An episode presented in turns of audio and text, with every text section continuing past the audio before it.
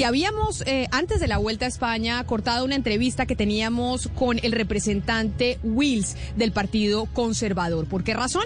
Porque el representante tiene un proyecto de ley que ya pues pasó su segundo debate en la Cámara de Representantes sobre la flexibilización del porte de armas. Y ese es un gran debate que se viene dando en los Estados Unidos desde hace mucho tiempo. Así que retomo con usted la comunicación, representante Juan Carlos Wills. Sigue conectado con nosotros.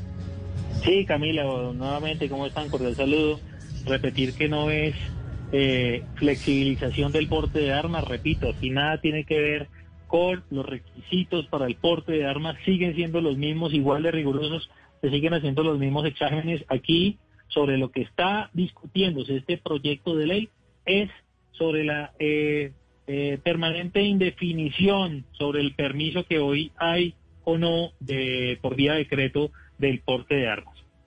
Pero, pero mire, representante, lo cierto es desde es que desde que se suspendieron estos estos salvoconductos, eh, pues empezaron a también a reducir los homicidios en Colombia y lo que ustedes están proponiendo al final sí termina siendo flexibilizar el porte. De hecho, este año justamente el gobierno nacional estaba, digamos, eh, felicitando a la policía y al país entero porque hubo una importante reducción de la tasa de muertes violentas, eh, la más importante en los últimos 46 años. Llegamos a 23.31 homicidios por cada 100 mil habitantes habitantes, una cifra que hace muchísimos años no veíamos. ¿Por qué insistir entonces en flexibilizar el porte si estamos con, eh, digamos, unos números récords en, en, disminución de la violencia?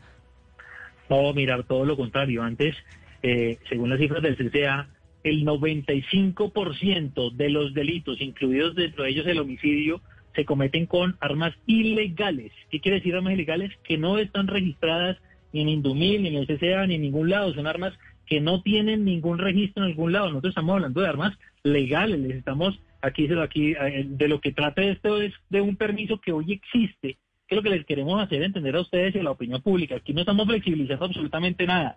Aquí lo que estamos haciendo es que a una persona que hoy está yendo a Indumil a hacer un trámite, a sacar un arma para su propia defensa, donde le hacen todos los requisitos, donde tiene que informarle a la institución ¿Por qué está pidiendo un arma? Porque está en un alto grado de vulnerabilidad.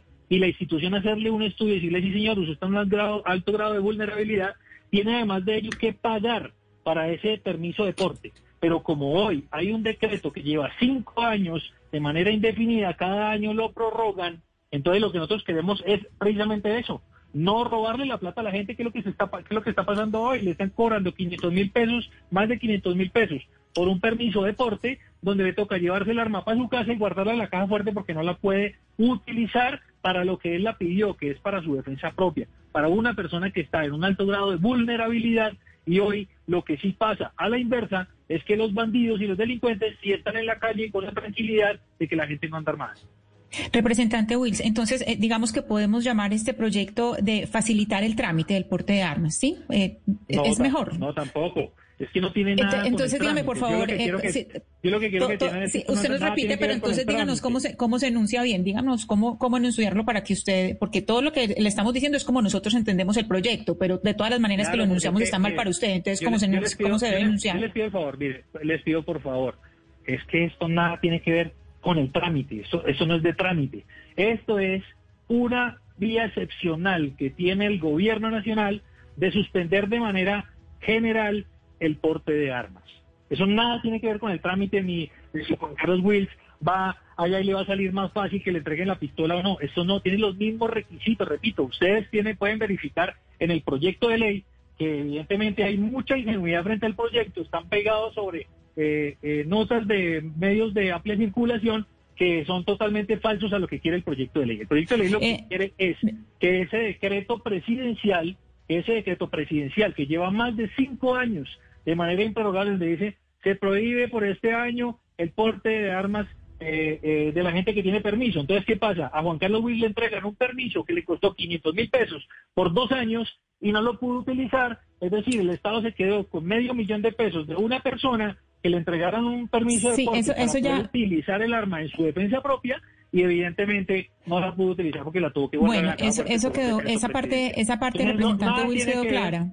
Nada tiene que ver, eh, nada tiene que ver con un, eh, perdón, nada tiene que ver con los requisitos para la entrega o no de un arma en Colombia para porte. Nada tiene que ver. Los requisitos son los mismos, igual de rígidos, igual de Bueno, representante Wills, pero entonces, eh, teniendo en cuenta que son los mismos requisitos... La misma información para que te entreguen... Teniendo eh, en cuenta que son los mismos requisitos, como, como usted dice, eh, ¿usted no cree que en esta iniciativa se propone o, se, o podría darse la posibilidad de que se nutra la justicia por mano propia porque se le daría fuerza, ese tipo de fuerza a los particulares? Es decir, estarían no solamente las que usted dice que son las que están en el mercado negro, sino que se le daría también esa fuerza a más particulares. Y, pues si yo le pregunto a usted si no sería lo lógico legislar para el otro lado, es precisamente para que el monopolio de las armas quede en el Estado y no dársela a más particulares.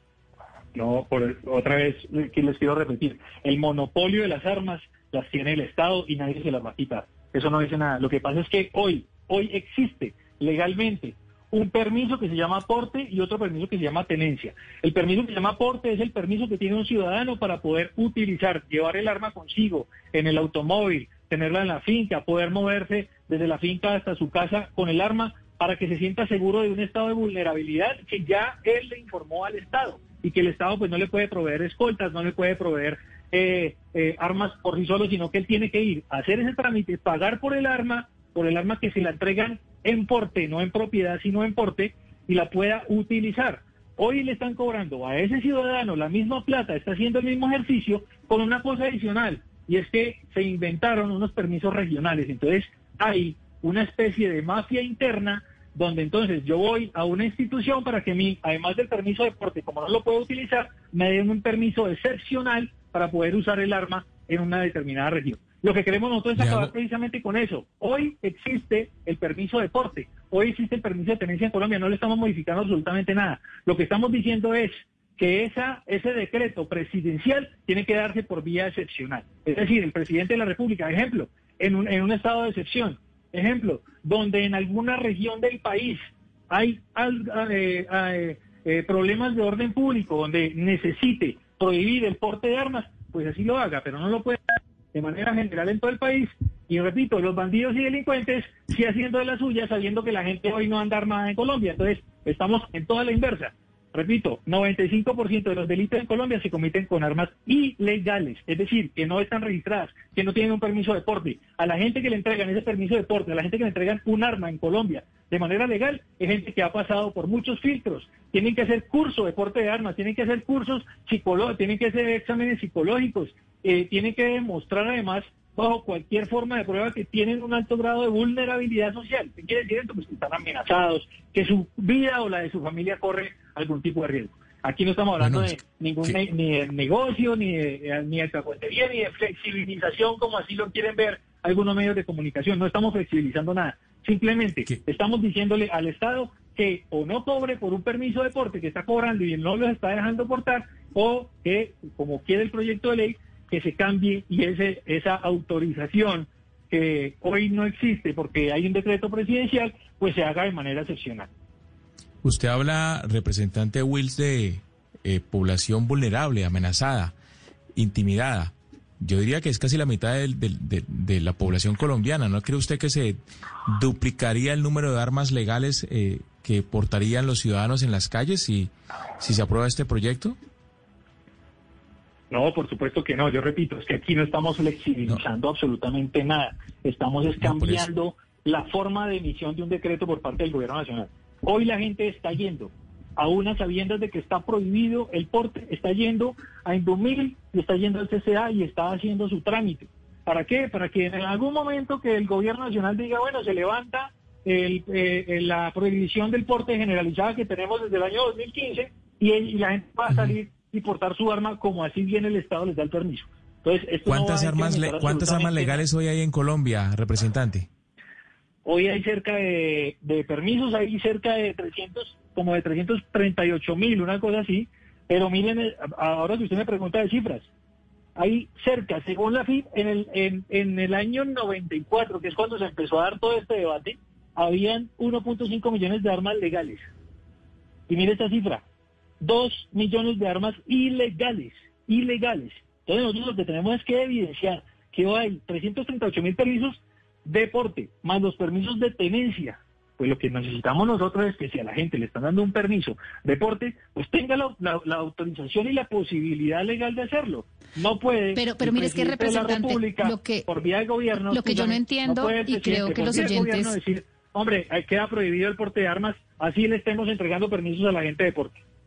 Por eso, y, por, y yo creo que los oyentes lo que no comprenden es que usted está diciendo que usted no quiere flexibilizar el porte. Sin embargo, la suspensión del porte de armas viene desde el 2016 y los homicidios se han reducido. Si a usted lo que le importa es que el Estado deje de cobrarle a las personas por sacar un solveconducto o un porte de armas, pues ¿por qué no direcciona su proyecto de ley a que el Estado no cobre más? Porque más bien su proyecto de ley está entonces en este momento direccionado a que se flexibilice el porte y que más bien se suspenda el decreto que lo que, que prohíbe el porte de armas porque simplemente no es más fácil entonces decir el Estado que no cobre más por eso. Ustedes en verdad lo que quieren y están haciendo es flexibilizar el porte. Es que ustedes, qué pena, a mí me da pena con ustedes lo que voy a decir, pero es que de verdad no se pueden cerrar a la banda de lo que uno dice.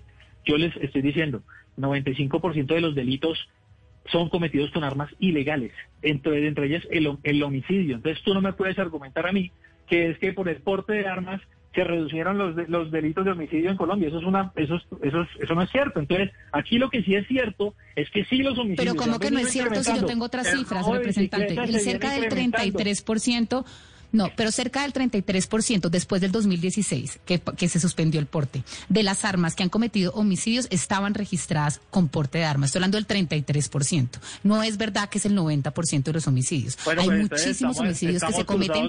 Estamos con, sí, es, exacto. Es, información y lo que, yo le quiero decir es que hay una, hay una evidencia que desde que se suspendió el porte, los homicidios se han reducido. Es que estamos hablando de que estamos presentando cifras históricas en reducción de homicidios. ¿Por qué flexibilizar el porte? Perdón ustedes no pueden contarle a la pandemia la reducción de homicidios, ustedes no le pueden contar. Hay muchas circunstancias por las cuales Representante, se esto viene desde el año pasado, desde el año antepasado, viene en curva. Mire la curva, métase internet, mire la curva desde el 2016. No acaban de ver lo que pasó con muchos casos, como ejemplo el caso del médico, no acaban de ver la situación que está viviendo hoy Bogotá de inseguridad tan terrible. Cerca de nueve bicicletas roban al día, eso es histórico. Cuando aún está la están, están robando a todo el mundo. Están, ¿Y cómo lo están haciendo? Pues obviamente pues, con armas de fuego, con armas de fuego ilegales. ¿Aló? Representante, mire, para despedirlo, entendiendo la discusión y el debate que se está dando en esta mesa, que básicamente es lo que se va a dar en el país, porque yo cuando le daba la bienvenida a esta entrevista, pues le decía en los Estados Unidos, donde está flexibilizado el porte de armas, usted dice que eso no es lo que se está intentando hacer en Colombia, pues se tiene esta discusión hace mucho tiempo. Pero permítame, le pregunto por temas de procedimiento. Ya pasó en segundo debate en la Cámara, ¿a esto cuánto le falta? ¿Cuánto le falta en el Congreso para que su proyecto se pueda llegar a ser una realidad? No, tiene que pasar por eh, por la por la comisión disciplinaria de las dos cámaras, es decir, le faltaría le faltan tres debates para plenaria de cámara allá haremos la discusión y esperemos que eh, pues en el Senado también igual se dé la misma discusión. Pasó por unanimidad en la Comisión Segunda eh, de la Cámara de Representantes, así que esperemos que corra con la misma suerte.